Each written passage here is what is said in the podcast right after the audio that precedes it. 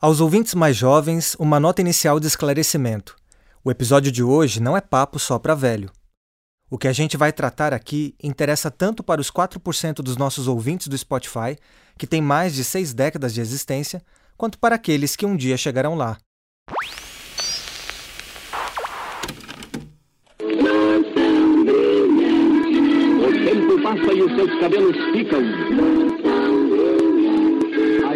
Eterna mocidade dos seus cabelos.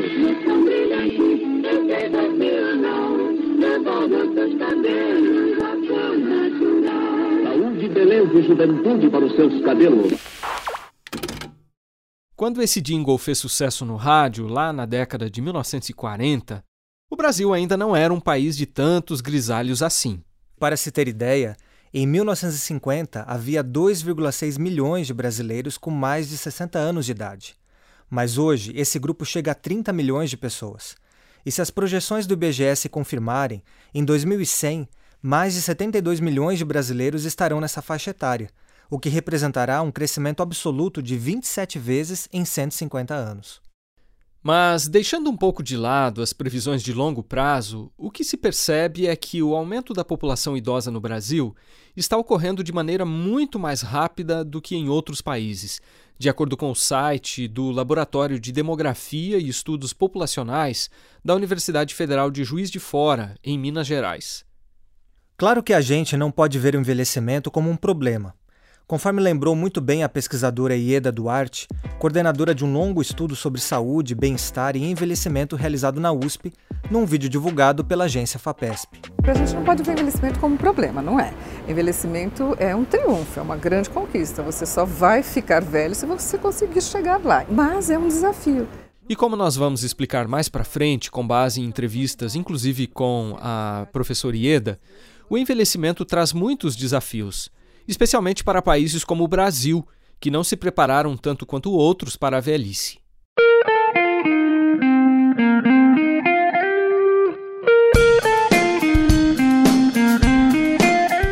Neste 1 de outubro, Dia Nacional do Idoso, além de homenagearmos esse grupo, vamos entender um pouco melhor como o Brasil está envelhecendo. Afinal, aquela ideia de que somos um país majoritariamente de jovens está ficando no passado.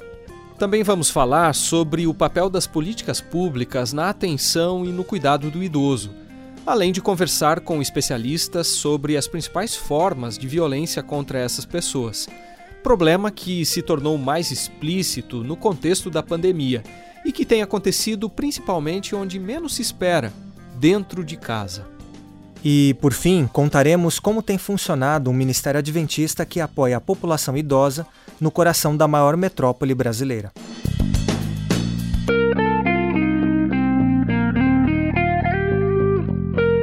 Este é o 38º episódio do podcast da Revista Adventista, que eu, Márcio Tonetti, apresento com o Wendel Lima.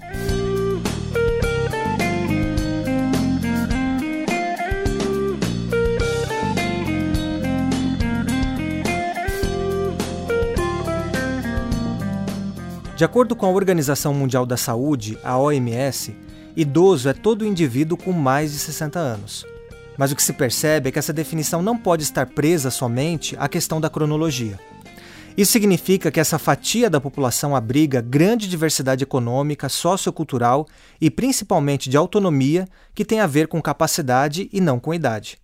Foi o que explicou, Wendel, a professora de antropologia da Unicamp, Gita Debert, numa reportagem divulgada pelo jornal Folha de São Paulo em 2017, ao comentar os resultados de uma pesquisa do Datafolha que mostrou que, na opinião dos brasileiros, a juventude termina aos 37 e a velhice começa aos 64.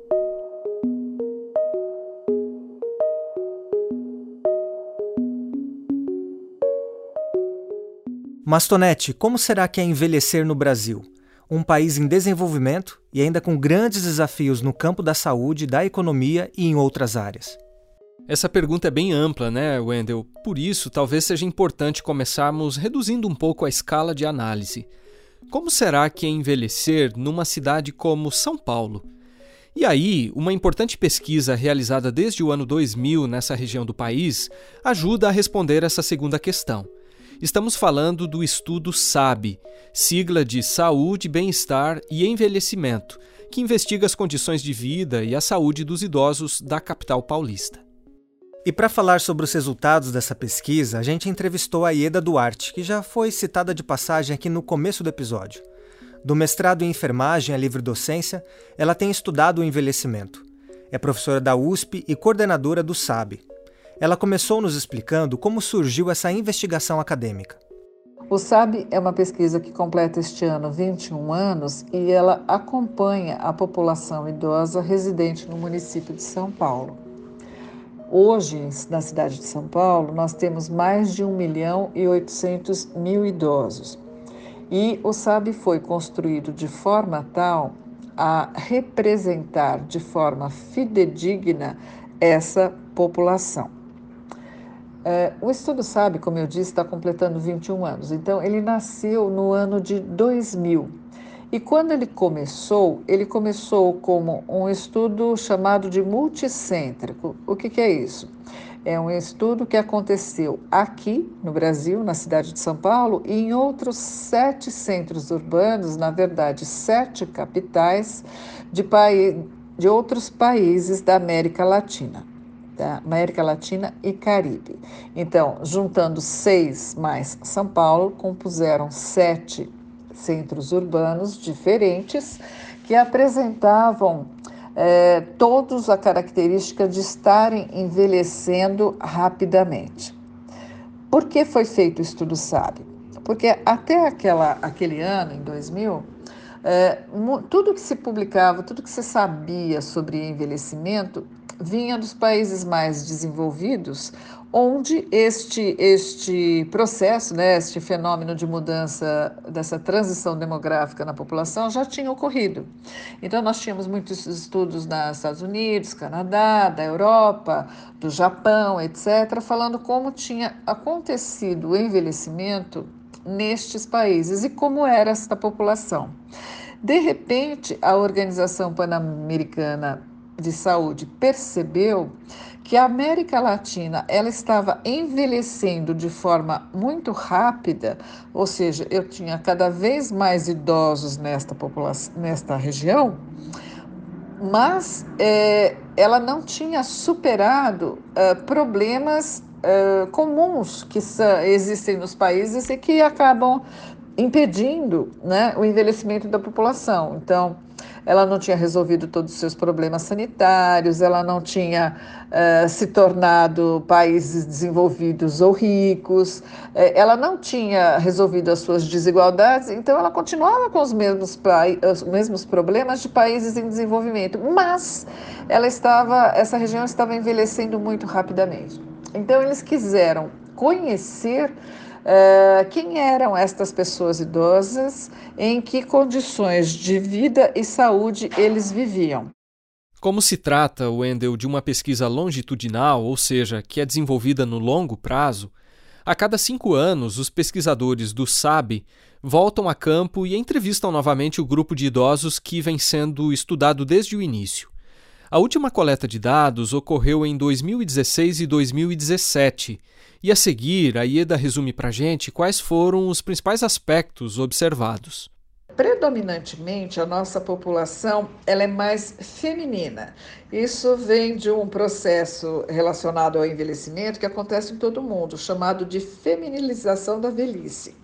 Temos ainda hoje mais mulheres do que homens. Homens morrem mais do que mulheres, mais precocemente.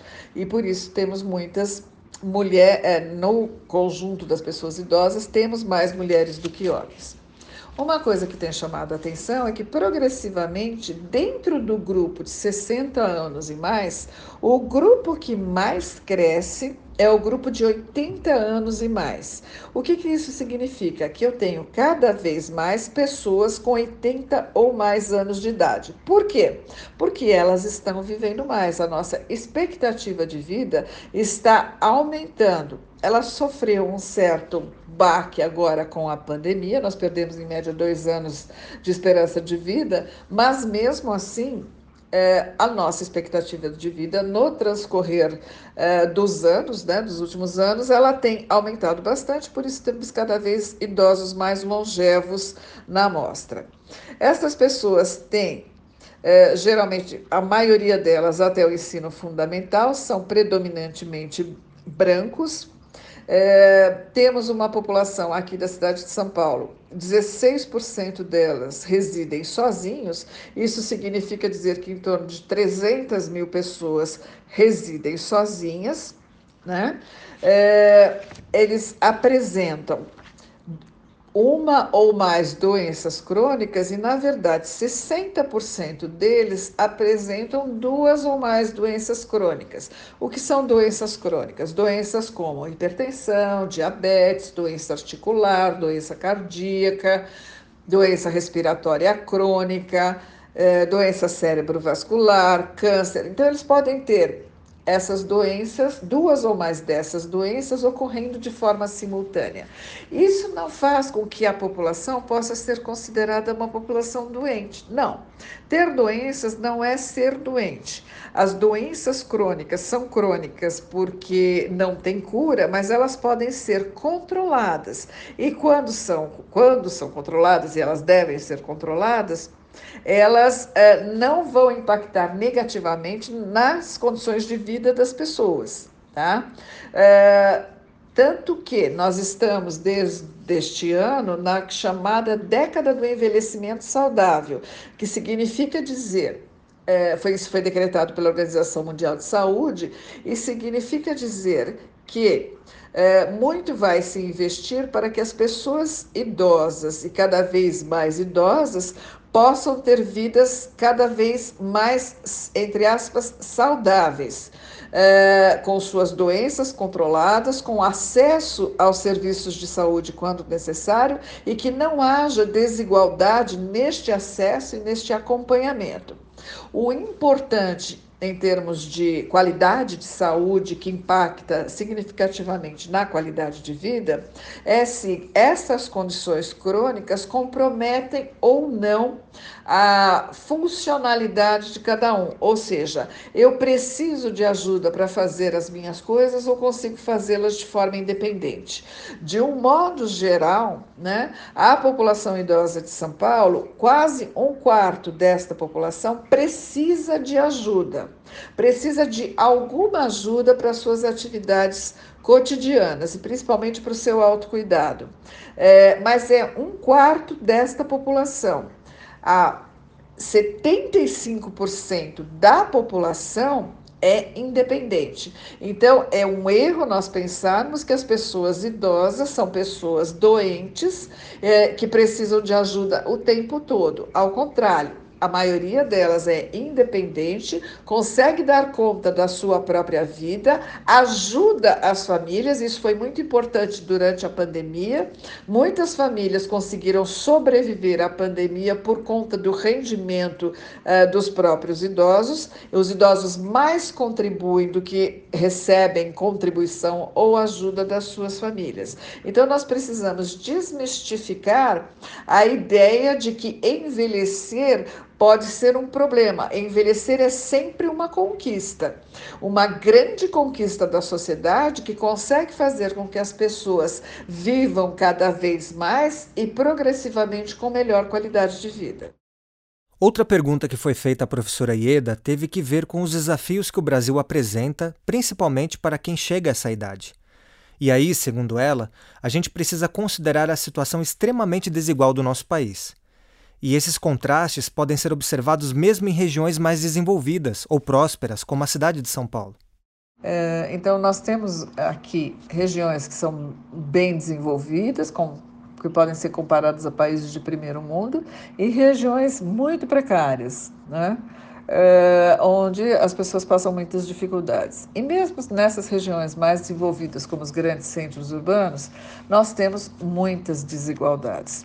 E isso faz com que as pessoas não tenham a mesma oportunidade de acesso aos serviços de saúde, aos serviços de acompanhamento, às melhores condições de vida, etc. Então, os, os principais, talvez, problemas dos países em desenvolvimento são é, as situações de desigualdades que provocam aquilo que nós chamamos de iniquidades, que são as desigualdades injustas, né?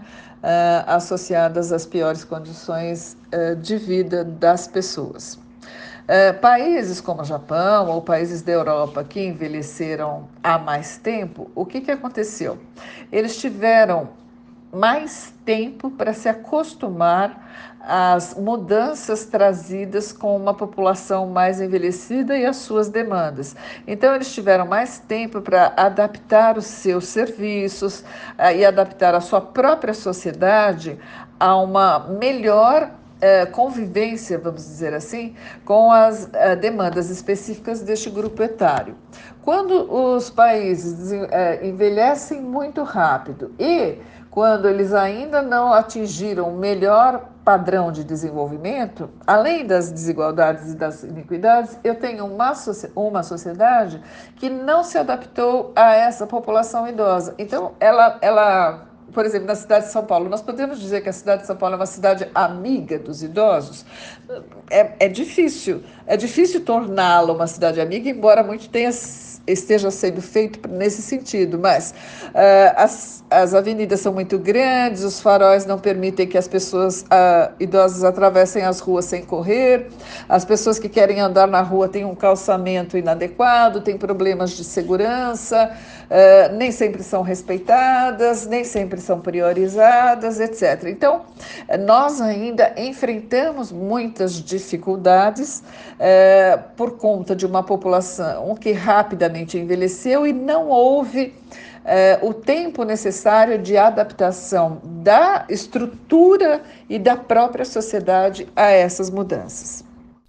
Em um vídeo divulgado no canal do YouTube da agência FAPESP em outubro de 2019, a doutora Ieda destacou que um dos aspectos que o estudo SABE buscou entender foi como envelheceu a geração que nasceu no início da década de 1950 e cresceu em meio à Revolução Cultural no Brasil. Portanto, a gente conclui a entrevista com a professora Ieda perguntando se o estilo de vida adotado por essa geração no período da juventude acabou impactando de alguma forma no modo como ela envelheceu. Quando nós olhamos o Estudo Sabe desde o seu início, então nós tínhamos pessoas de 60 a 64 anos em 2000, em 2006, em 2010, em 2015. Qual é a diferença dessas pessoas? O ano em que elas nasceram. Então, se nós retrocedermos uh, 60 a 64 anos destas datas que eu citei, o que, que nós vamos encontrar? Nós vamos encontrar pessoas que nasceram antes da Segunda Grande Guerra, durante a Segunda Grande Guerra, imediatamente após e um tempo depois, nas chamadas gerações de, uh, em nível internacional de baby boomers, mas que aqui no Brasil não são tão baby boomers assim. Né? É, são, é o que nós chamamos de geração dos anos dourados, que nasceram entre 51 e 55.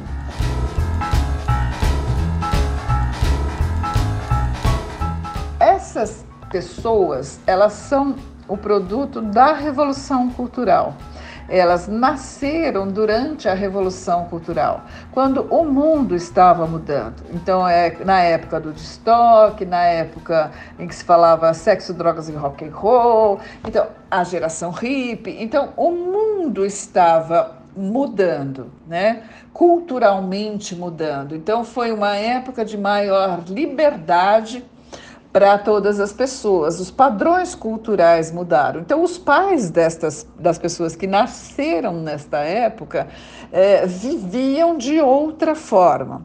Aí a nossa curiosidade era é, como será que estas pessoas envelheceram? Porque elas são muito diferentes das gerações anteriores. Então, o que, que nós é, o que, que chamou muito a nossa atenção? É claro que é, o padrão de escolaridade ele foi progressivamente melhorando. Estas pessoas são mais ativas em termos de participação social, elas participam mais ativamente das questões sociais e por isso estas pessoas contribuem muito para a mudança é, do pensamento sobre o envelhecimento, porque elas participam mais ativamente da sociedade. É, em termos de saúde, o que chamou a nossa atenção é que, é, talvez pelo estilo de vida que essas pessoas tinham, elas estão chegando aos 60 anos com mais incapacidades do que tinham as pessoas anteriores, das gerações anteriores. É, por que isso? É, se, é, nós temos que pensar assim: Uh, esse discurso de promoção de saúde que nós ouvimos hoje e que incorporamos hoje com mais facilidade, ele não acompanhou essas pessoas quando elas eram mais jovens. Então, nos anos 50, 60, né, até 55, até 60, fumar era, era estimulado, beber era chique. É, ninguém falava em fazer exercício como uma necessidade de saúde. Então as pessoas fumavam, bebiam, eram sedentárias, é, tinham padrões alimentares que foram se modificando é, e não necessariamente eram tão saudáveis assim. E isso pode, de alguma forma, ter impactado nas condições de saúde das pessoas no transcorrer do tempo. Claro que ter bons hábitos de saúde são benéficos em qualquer idade, é, mas essas alterações que nós encontramos podem, de alguma forma, ter relação com o estilo de vida desenvolvido pelas pessoas é, na sua juventude.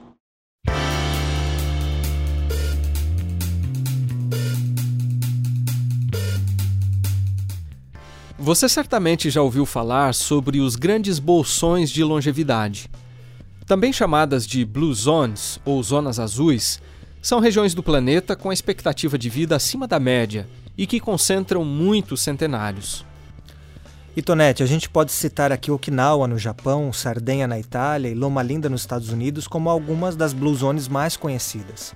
Recentemente, também foi divulgado que a cidade de Miami, na Flórida, pretende se tornar um centro de longevidade.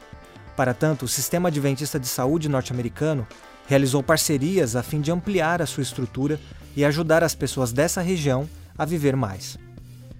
O Brasil talvez esteja longe de fazer parte dessa lista, né, Wendel? Mas o fato é que o nosso país também já concentra um número significativo de centenários. Se você observar, por exemplo, a seção Gente da revista Adventista, vai encontrar com certa frequência notas de membros da igreja que já chegaram ao centésimo aniversário. Aliás, de acordo com o último censo do IBGE, em 2010 o número de pessoas com mais de 100 anos já passava de 17 mil. Então, assim, o nosso país é um país que tem uma, uma projeção de ser um país que, que vai ter muitos centenários. Quem nós ouvimos aí foi a doutora Bernadette de Oliveira, nossa segunda entrevistada. Mestre em Gerontologia Social e doutora em Antropologia pela PUC de São Paulo, ela também foi uma das pesquisadoras do SAB, o estudo que nós já mencionamos. A Bernadette segue dizendo para a gente que para nós que trabalhamos com, com envelhecimento, né, nessa área do envelhecimento, o que mais nos chama a atenção é o desafio de como nós vamos lidar, né, ou como nós vamos conviver com tantos centenários. Né? Então, nós seremos é, pessoas de 90, de 80 anos morando, convivendo com pessoas com 100, 105, né?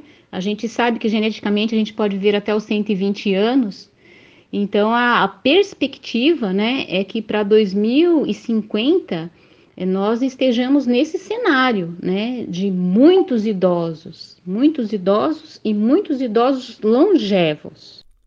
Naturalmente, conforme nós colocamos para a doutora Bernadette, Existe a tendência de compararmos o envelhecimento no Brasil com as condições vividas pela população idosa de outros países, como Japão, França e Itália. Mas a pesquisadora chamou a nossa atenção para o fato de que essas sociedades que envelheceram há mais tempo e num contexto econômico mais favorável também apresentam desafios para os mais velhos. A gente sempre acha que que no Brasil as coisas não aconteceram tão bem como aconteceram em outros países.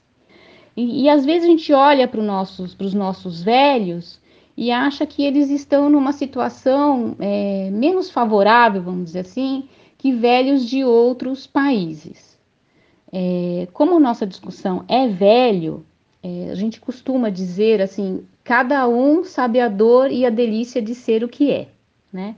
Então, o francês, o velho francês, o velho alemão, o velho japonês, o velho chinês, o velho brasileiro, o velho argentino, né? O velho uruguaio, o velho chileno, cada um, né, ali na sua, no seu contexto, né, ele sabe, ele, ele sente, né, ele viveu né, é, esses desafios desse curso de vida até chegar na velhice, e quando ele chega na velhice, é, ele também encontra muitos obstáculos, né, é, e, e pouco apoio, independente da região, do local onde esse velho mora. E ela trouxe alguns exemplos. Se a gente voltar para 2003, lá na França, na Europa, né, eu peguei a França como, como exemplo, mas poderia pegar com outro país.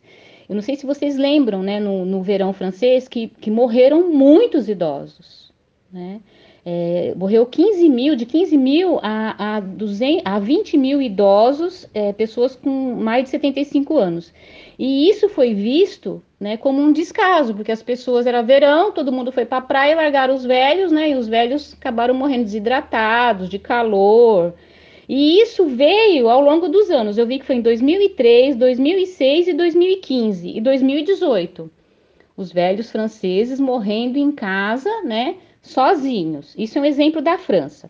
Agora, tem um, tem um exemplo que eu, que eu gosto muito, assim, não é que eu gosto, né? Que eu uso muito é, em aula, que as pessoas falam, ah, mas o velho japonês, ele é muito respeitado, a cultura japonesa é, respeita o idoso, né? Coloca o idoso como ancestral, é, o idoso é visto como uma, uma pessoa sábia. Então tem todos esses mitos em relação ao velho japonês.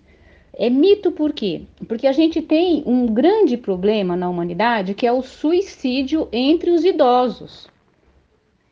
E um dos velhos que mais se mata é o velho japonês. E qual que é o problema do velho japonês? É a vergonha. Ele tem vergonha de ser dependente, principalmente dependente economicamente. Então, se o velho japonês ele não consegue se sustentar na sua velhice, isso para ele é uma vergonha. E eles se matam. Mas, ainda que os desafios relacionados ao fenômeno do envelhecimento transcendam fatores sociais, políticos e econômicos, envolvendo também questões de ordem cultural, não resta dúvida, né, Wendel, de que o cenário brasileiro não foi e não continua sendo o melhor lugar do mundo para envelhecer. Afinal, como a própria Bernadette destaca, quem chega na velhice, na fase da velhice, né, século XXI, ele chegou, ele envelheceu a duras penas, né? São velhos que chegam com muitos problemas de saúde, é, muitos problemas sociais, né, e problemas diversos, né, uma vulnerabilidade, uma fragilidade muito expressiva. Então, tudo isso é, é, o cenário que a gente enxerga aí nesse século XXI, pensando em envelhecimento no Brasil.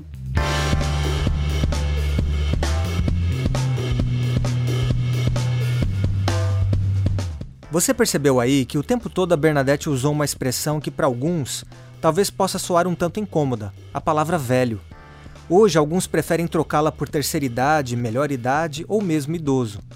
Mas a Bernadette fez questão de justificar por que prefere utilizar esse termo. Eu falo velho enquanto um ser que envelhece. Então, enquanto ser que envelhece, eu também sou velha, né? Então eu sou a irmã mais nova. Eu tenho uma irmã mais velha, mas eu sou a tia mais velha, que eu tenho, os meus sobrinhos têm tias mais novas do outro lado. Então a gente sempre vai ser o mais velho de alguém. Porque a gente envelhece, nosso corpo envelhece, a gente envelhece no corpo, eu falo, né? A gente não envelhece em lugar nenhum, só no corpo. E enquanto o corpo, meu corpo é um corpo que está envelhecendo, é um corpo velho, em relação a um corpo de 15 anos, o meu corpo de 56 é velho. E em relação a um corpo de 70 anos, o corpo de 70 anos é mais velho que o meu corpo de 56. Então a gente tem, não tem como negar. Né? E qual que é o grande problema? Que as pessoas, quando falam de velho, falam como coisa. Então não adianta você falar idoso, se no seu entendimento você olha para um corpo envelhecido e vê como uma coisa que não serve para mais nada. E além de tudo, há um despreparo para o envelhecimento. É, por mais que nós, é, que a gente sabe, né, essa coisa existencial, que enquanto você estiver respirando, enquanto você estiver vivo, você está envelhecendo, existe um despreparo.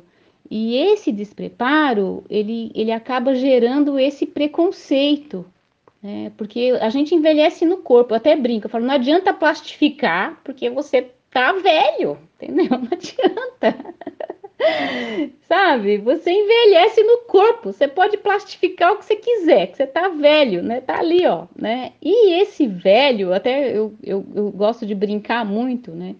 É você assumir a velhice, né? Você assumir o seu corpo velho, é você se libertar, né? Porque você se liberta, você assume as suas limitações, você assume o seu potencial, você assume você, o seu corpo. Você assumir o seu corpo é muito, é muito legal. Porque você acaba com, com um monte de restrições, um monte de problemas, sabe? É, é, é um monte de sofrimento psíquico. Porque quando você nega o seu corpo, você está se negando.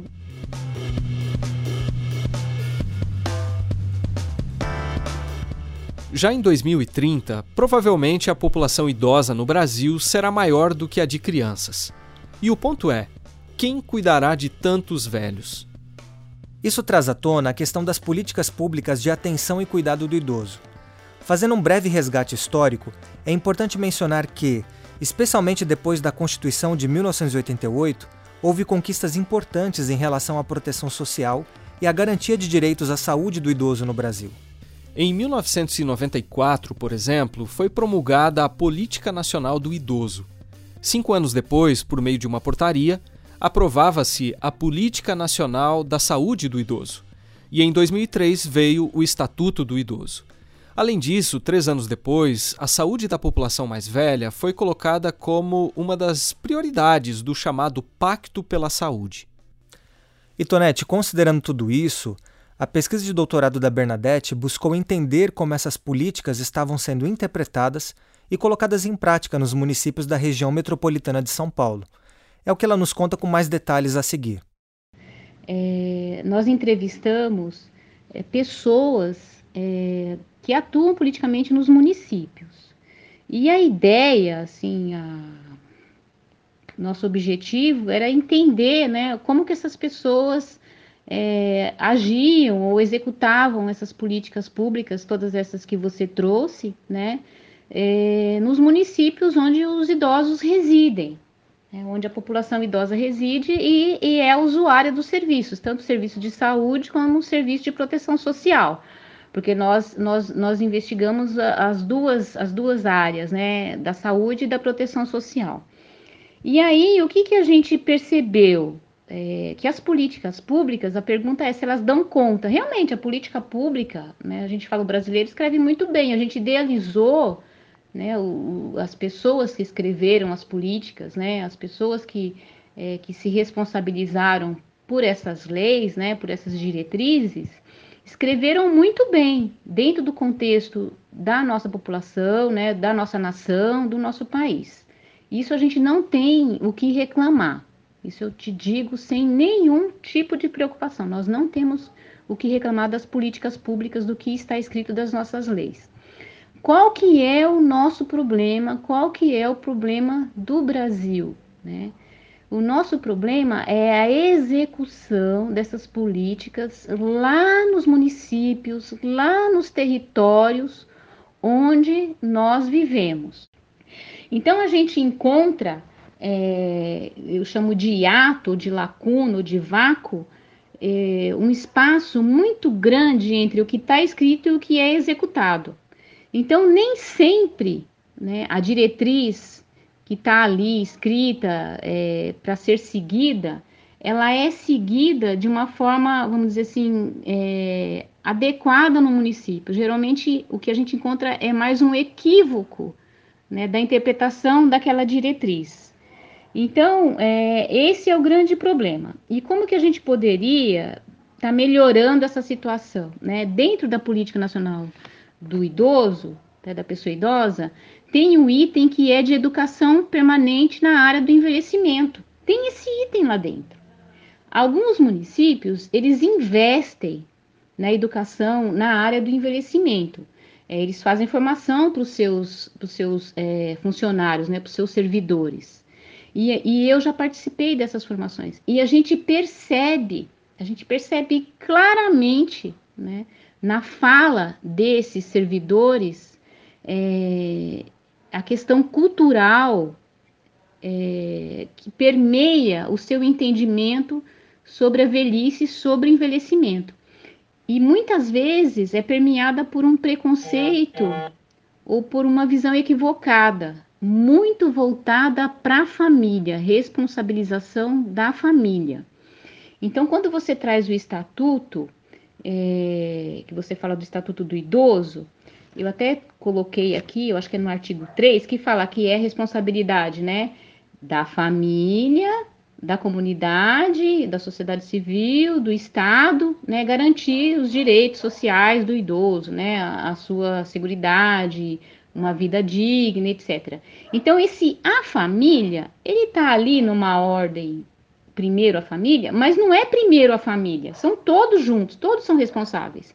Ao falar sobre a relação do idoso com seus familiares, a pesquisadora lembrou que, infelizmente, nem sempre a casa da própria família tem sido o melhor lugar para quem envelheceu.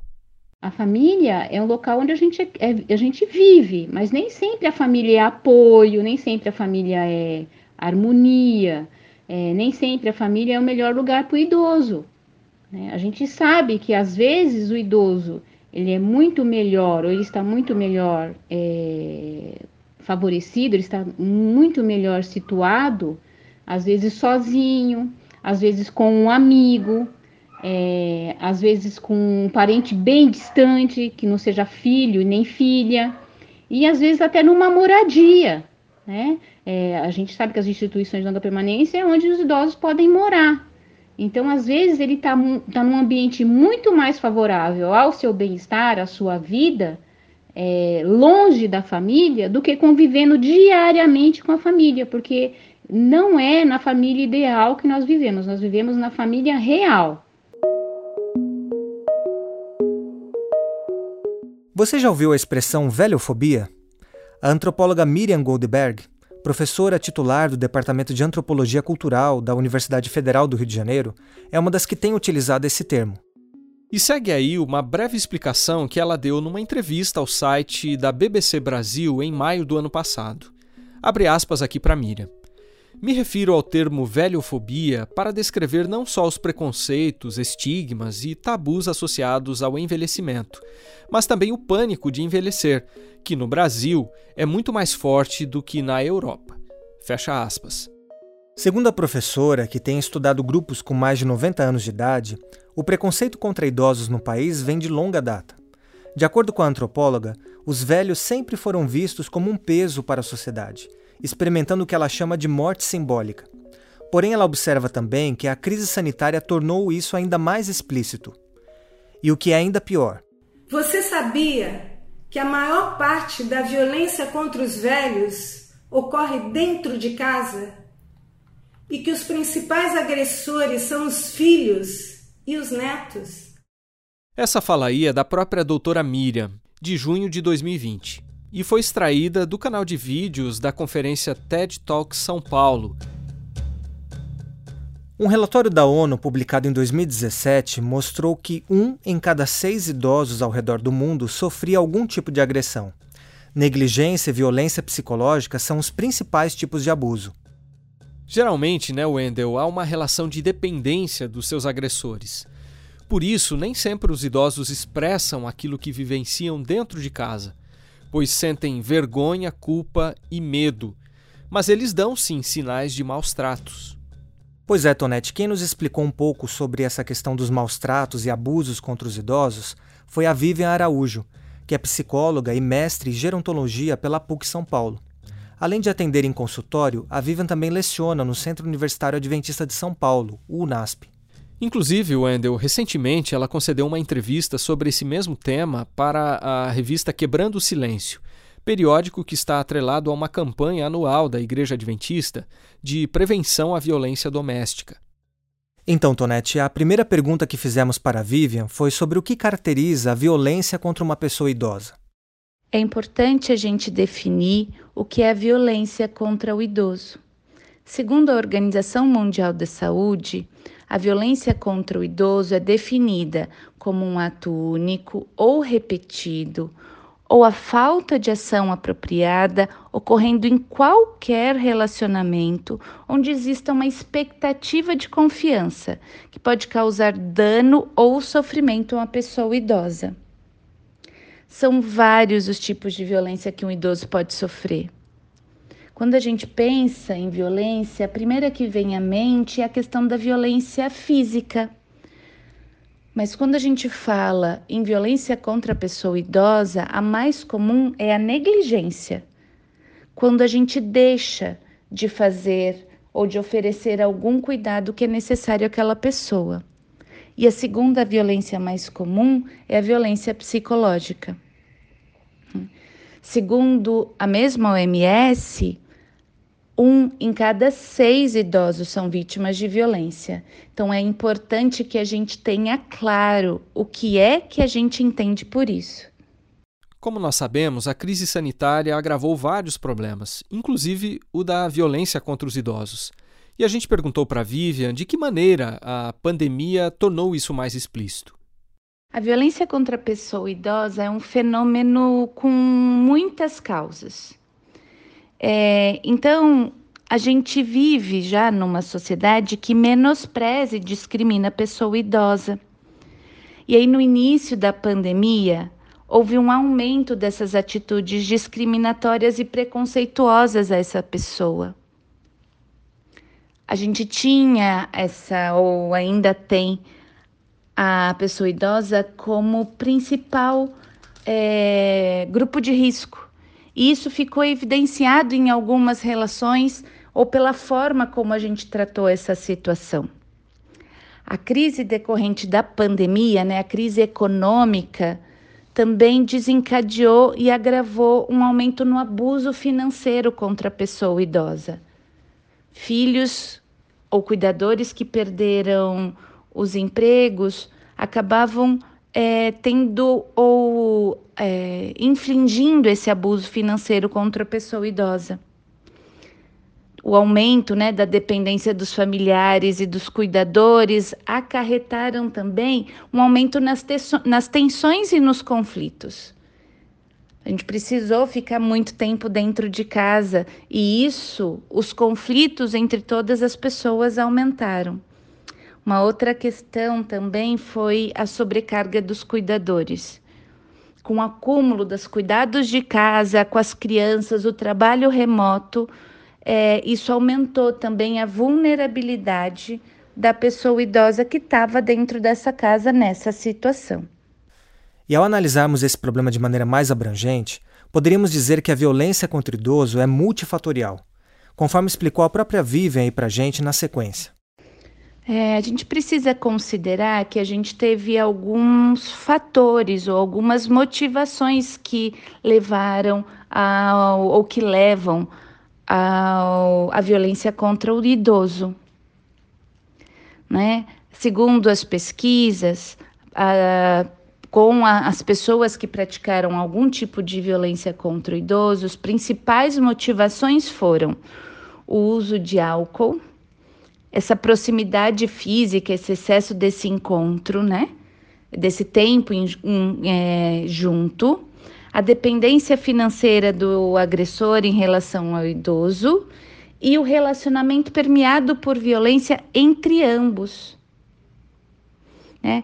Também tem em relação aos nossos próprios sentimentos, né? Os, os sentimentos experimentados foram de tristeza, de decepção, de raiva, de angústia, de injustiça e de revolta. Estas são algumas das motivações que podem levar a uma pessoa cometer uma violência contra um idoso. E por que será, né, Wendel, que é tão difícil denunciar esse tipo de abuso? A gente tem alguns medos né, ou algumas questões que levam a uma dificuldade da denúncia desses casos de violência. O primeiro motivo é a falta de informação. muitos idosos nem sabem que, aquilo, que aquela situação pela qual eles estão passando é uma violência. Outro motivo são a vergonha e a culpa. Como na maioria das vezes a violência contra um idoso é causada por um familiar, eles se sentem culpados pois alguns acreditam que foi a educação que eles deram para esses familiares que estão causando essa situação, então que essa responsabilidade seria deles.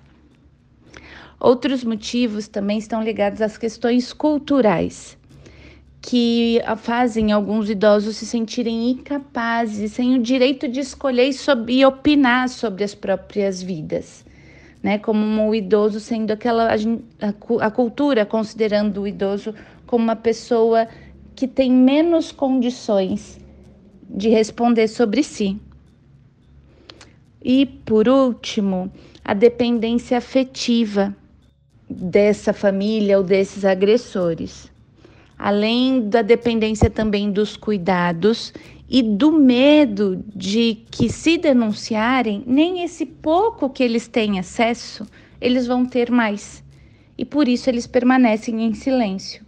E Tonete, a gente também perguntou para a professora do NASP quais são os principais sinais de que um idoso é vítima de violência. Quando a gente fala em violência física, os principais sinais são cortes, manchas escuras, queimaduras, feridas no corpo, feridas não tratadas, ou mesmo membros quebrados, e também uma diminuição da capacidade cognitiva e física. Quando a gente fala de uma violência relacionada à negligência, os principais sinais são a desidratação ou a desnutrição, pouco ou nenhum cuidado com a higiene, a geladeira vazia, ou alimentos estragados pela casa, é, medicamentos que não são dados para o idoso, ou quando eles não têm medicação pela casa. Sonolência também é importante, porque isso pode ser um sinal de é, excesso de medicação. E as, as consultas médicas esquecidas ou não marcadas. Por último, o sinal de violência psicológica. É o idoso que parece que tem medo de e não quer chatear o cuidador. O idoso passa a ter medo de coisas que antes ele não tinha, ele não quer ficar sozinho, ele implora que as pessoas não vão embora depois de uma visita, ou ele não responde questões ou dá explicações um pouco questionáveis sobre o que aconteceu com ele ou sobre alguma outra situação. E encerrando a participação dela aqui com a gente, a Vivian Araújo trouxe algumas dicas de como garantir mais proteção aos idosos. Quando a gente pensa em proteção, em como é que a gente protege a pessoa idosa, é, tem algumas questões que podem chamar a atenção para a gente ter esse tipo de ação de proteção. É, o primeiro deles é informar as pessoas. A gente precisa discutir relações ou sobre o que é o envelhecimento, sobre o que é violência. As, as pessoas precisam ter esse tipo de informação.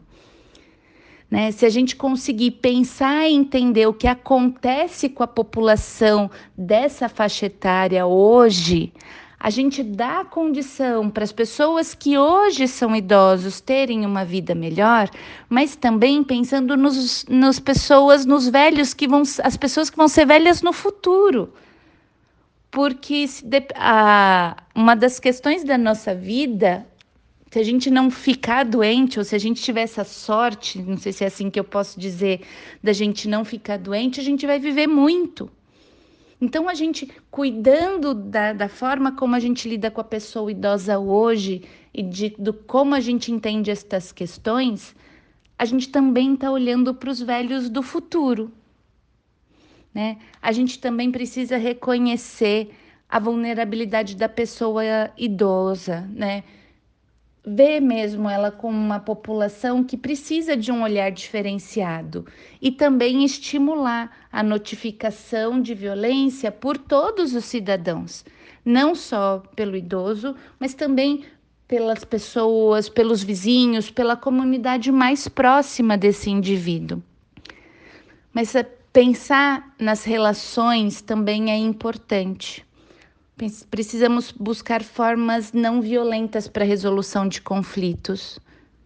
Como parte da violência é causada muitas vezes pela exaustão dos cuidadores, dividir as tarefas domésticas para que para não sobrecarregar uma única pessoa no cuidado, também é uma ação para a gente diminuir ou proteger esse público. Né? E a gente também precisa pensar nas estratégias individuais de como a gente, enquanto vítima de violência, pediria ajuda e como denunciaria essas situações.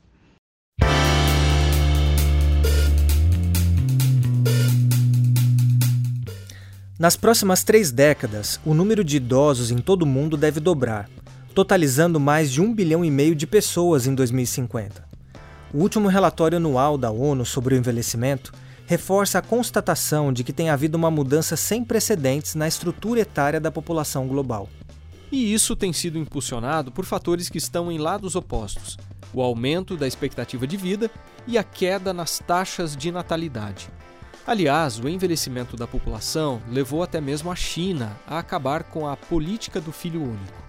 Três anos após acabar com a política do filho único, a China estuda abolir de vez as medidas de controle de natalidade. Atualmente, a Europa tem a maior porcentagem de idosos, já que 25% dos europeus têm mais de 60 anos. Porém, o relatório da ONU prevê que todas as regiões do globo terão que lidar com o aumento da população idosa. Diante desse fenômeno, Wendell, como será que a igreja tem olhado para os seus membros mais velhos?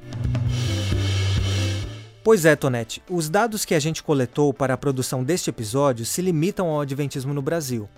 Segundo os registros da Secretaria da Sede Sul-Americana da Igreja, atualmente 281.600 adventistas são idosos, o que corresponde a 16,5% dos membros da denominação no país.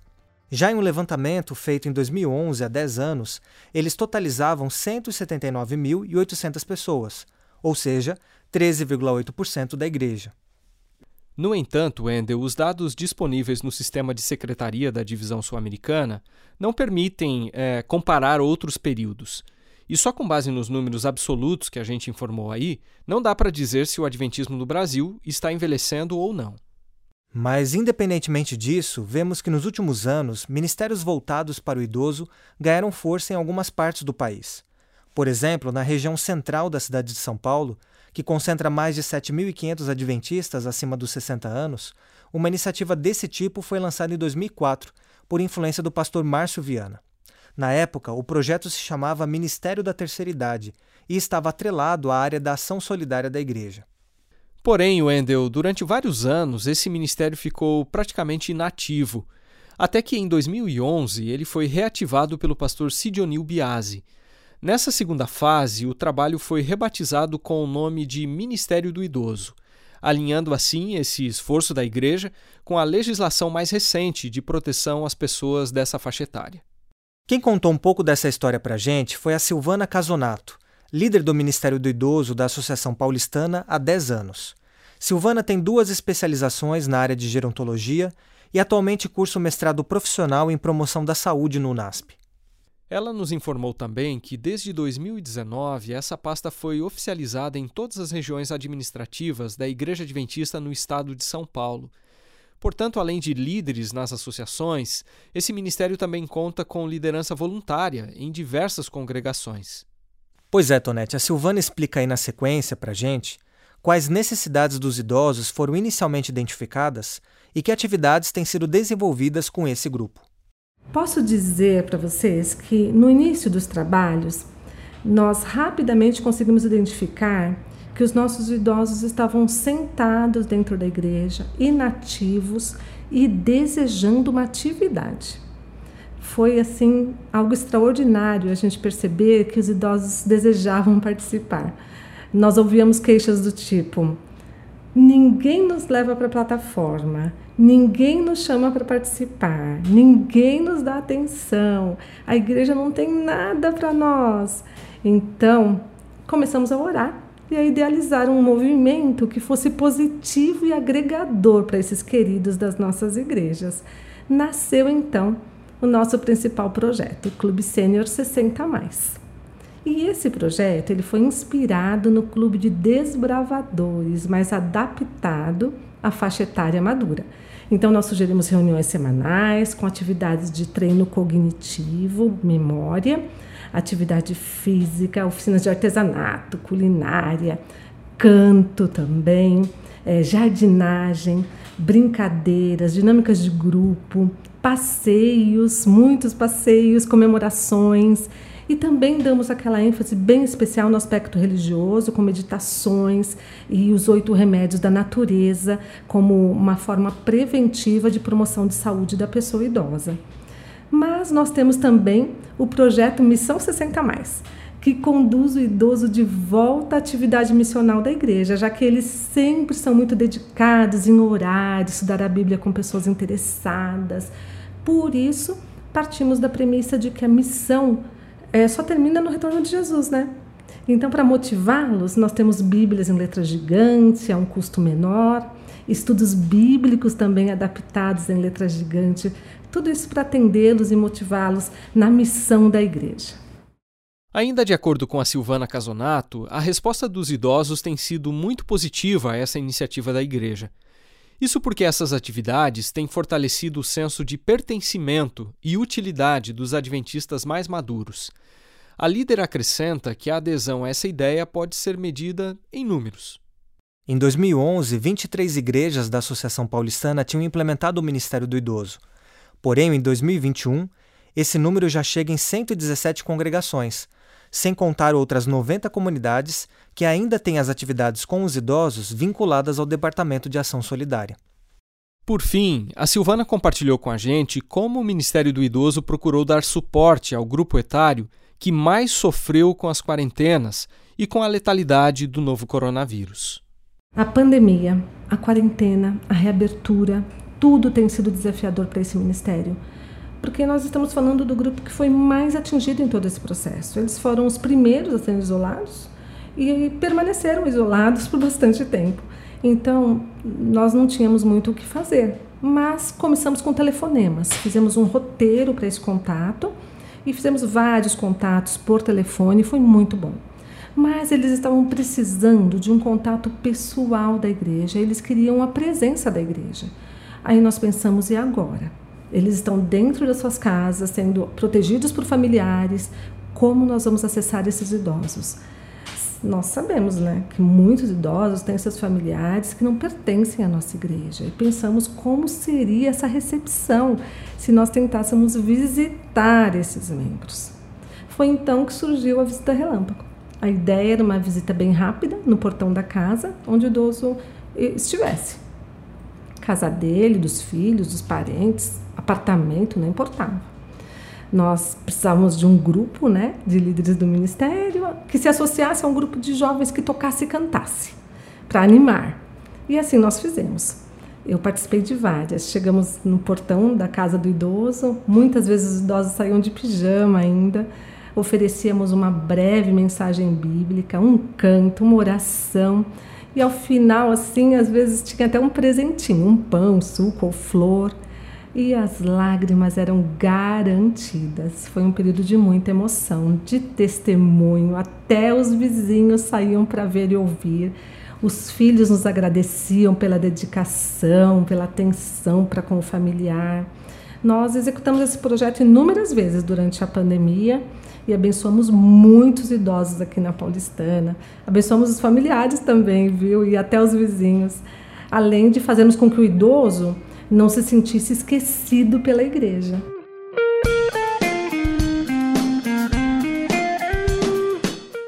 Pensando também nesse público, em 2017 a TV Novo Tempo inseriu em sua grade o programa Longe Viver.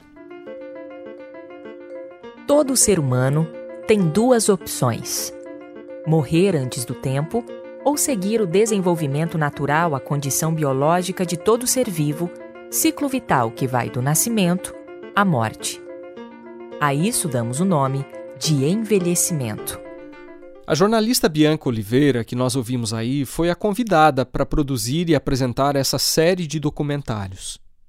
Um dos principais motivos que motivou a Novo Tempo, né, e quando eles me chamaram para esse desafio de produzir um conteúdo é, exclusivo para pessoas com mais de 60 anos, foi que justamente o público da Novo Tempo, é, em sua maior parte, né, segundo as análises que a gente tem, é de que é, esse público-alvo nosso são pessoas com mais de 60 anos, pessoas maduras, pessoas que né, têm interesse em cuidar da saúde, cuidar do bem-estar, estão preocupadas como é que elas vão levar a vida daqui para frente, pessoas que estão se aposentando, é, e agora o que, que eu faço? Então a gente pensou juntos num conteúdo bacana para atingir essas pessoas e que fizessem elas refletirem sobre esse momento da vida que é, é tão é, é, especial, né? Até porque é um privilégio envelhecer, né? Embora a gente não queira e é uma coisa rechaçada, é uma coisa que preconceituosa, inclusive, né? O velho sofre preconceito aqui no Brasil e no mundo, né? Por que não? Mas é um meio da gente começar a discutir, a pensar melhor como é que a gente vai é, levar essa questão da velhice que é comum a todos nós. Afinal, quem não envelhece vai ter que encarar uma morte precoce, né? E não é o que a gente quer.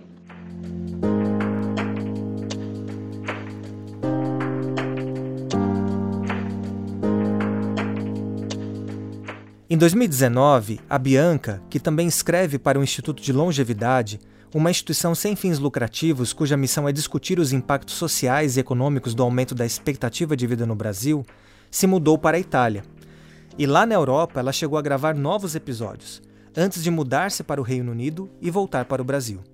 Mas apesar de ter se limitado a apenas duas temporadas, as reprises do programa Longe Viver continuam tendo uma boa audiência. E é com o trechinho de um dos episódios desse programa que a gente termina o podcast de hoje destacando uma dica deixada pelo médico e especialista em longevidade Alexandre Kalash. Se você começa a se preparar para a velhice aos 18, muito melhor do que se preparar para ela aos 60. Mas se você não se tocou e não se preparou aos 20, aos 30, aos 40, comece agora. Este episódio teve produção de Márcio Tonetti e Wendel Lima roteiro, edição de áudio e sonorização de Márcio Tonetti e direção de jornalismo de Marcos de Benedicto. E fica aqui a nossa palavra de gratidão às entrevistadas de hoje. Ieda Duarte, Bernadette de Oliveira, Vivian Araújo, Silvana Casonato e a Bianca Oliveira. Também ao Rodrigo Romanelli, que nos ajudou a levantar dados sobre a população adventista no Brasil. A gente então se despede, desejando aos nossos ouvintes saúde e longevidade. Até o próximo.